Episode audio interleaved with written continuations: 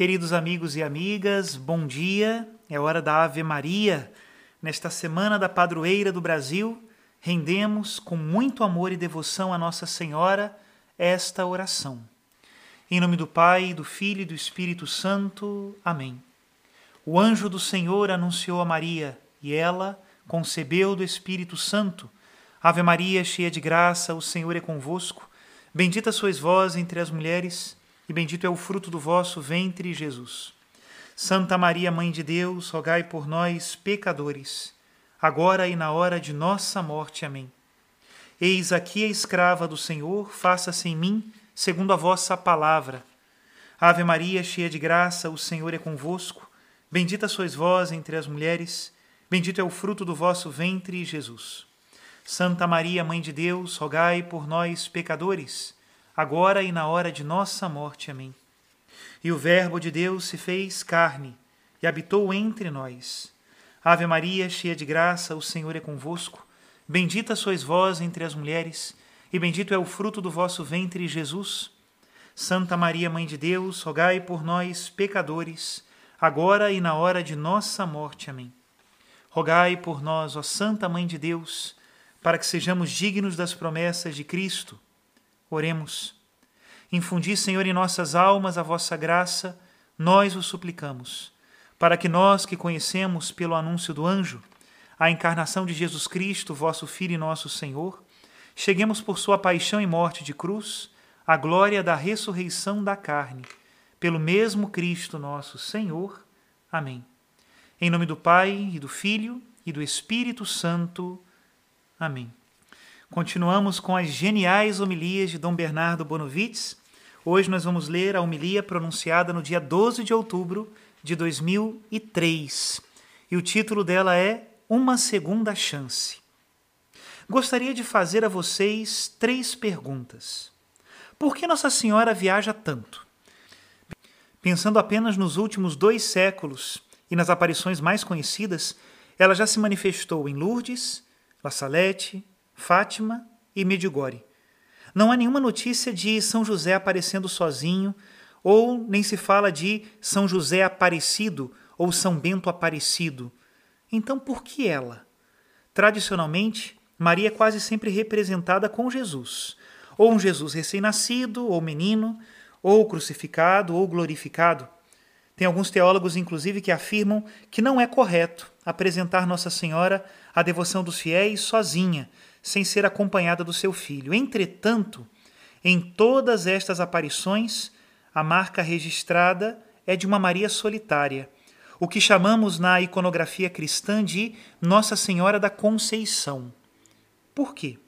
E ainda, qual o motivo da Virgem se manifestar de preferência às novas igrejas, ou então a igrejas que vêm passando por apuros?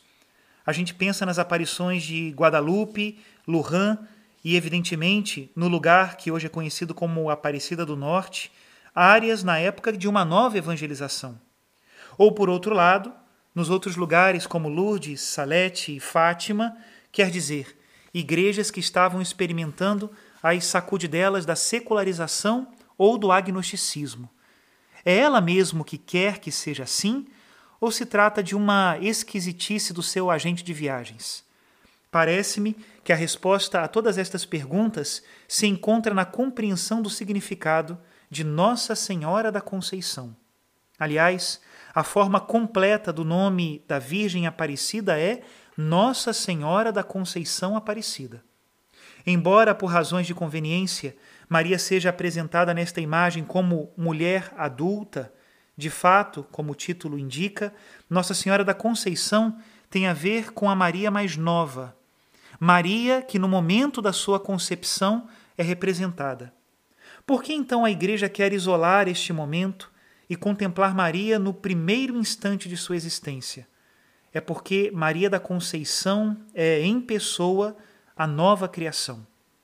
Ela, em sua aparição inicial da história, é a proclamação de um novo começo para a humanidade, um novo ordo seculorum, um novo ordenamento para o mundo, como sonhou o poeta Virgílio.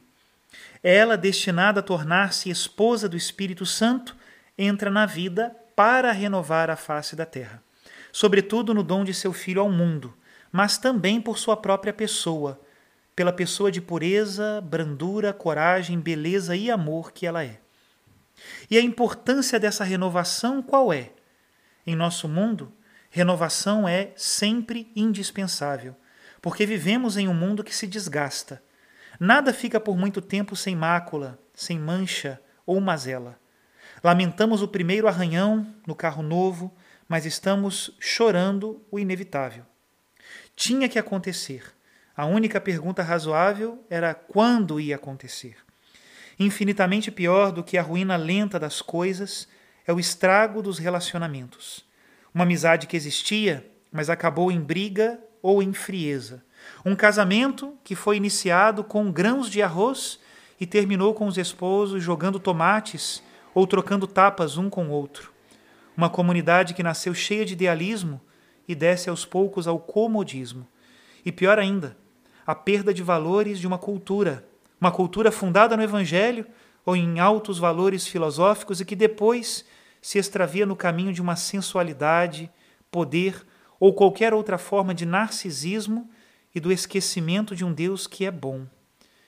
Sem a esperança de renovação, renovação que vem de fora, habitamos um mundo irremediavelmente triste, no qual o primeiro momento de uma coisa, de um relacionamento, de uma sociedade, é sempre o melhor e depois, daí em diante, tudo vai abaixo. Mas, graças a Deus, quando Maria aparece, a renovação acontece. Ela é a brisa mansa, o sopro vital, a presença fecunda que permite uma novidade. Ela é Nossa Senhora da Segunda Chance. A nossa segunda chance. E não somente uma segunda, mas também uma terceira, quarta, quinta, enfim, de quantas nós quisermos e precisarmos. Onde ela se manifesta, rosas brotam no inverno, como em Guadalupe, água fresca jorra na lama, como em Lourdes, segredos são revelados a crianças, como em Fátima, curas milagrosas se realizam na cabana de um pescador, como em Aparecida.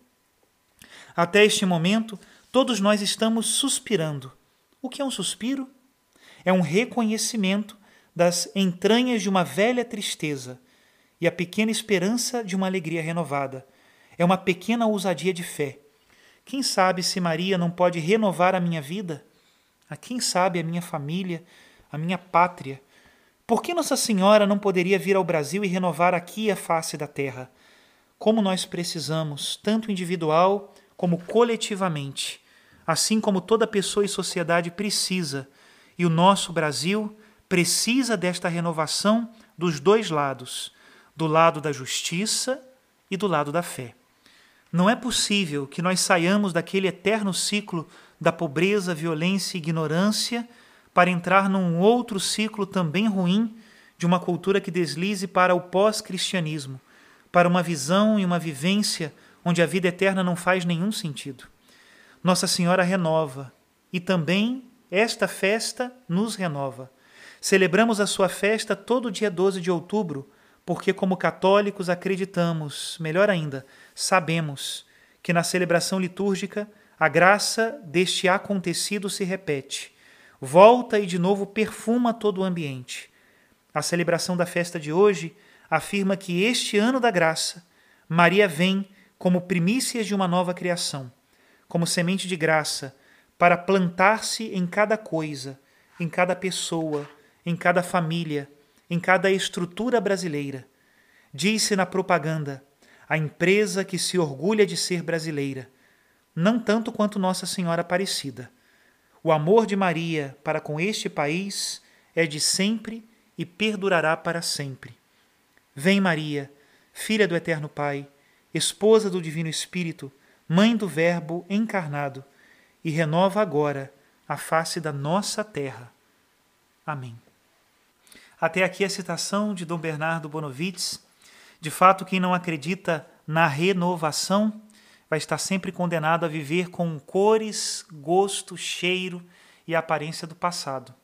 Nossa Senhora é aquela que nos mostra que o Espírito faz novas todas as coisas.